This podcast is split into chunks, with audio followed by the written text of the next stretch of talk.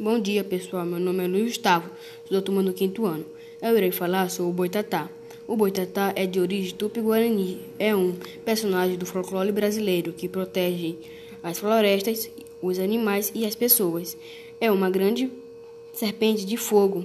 Essa serpente pode se transformar num tronco em chamas para enganar e queimar os invasores e destruidores das matas.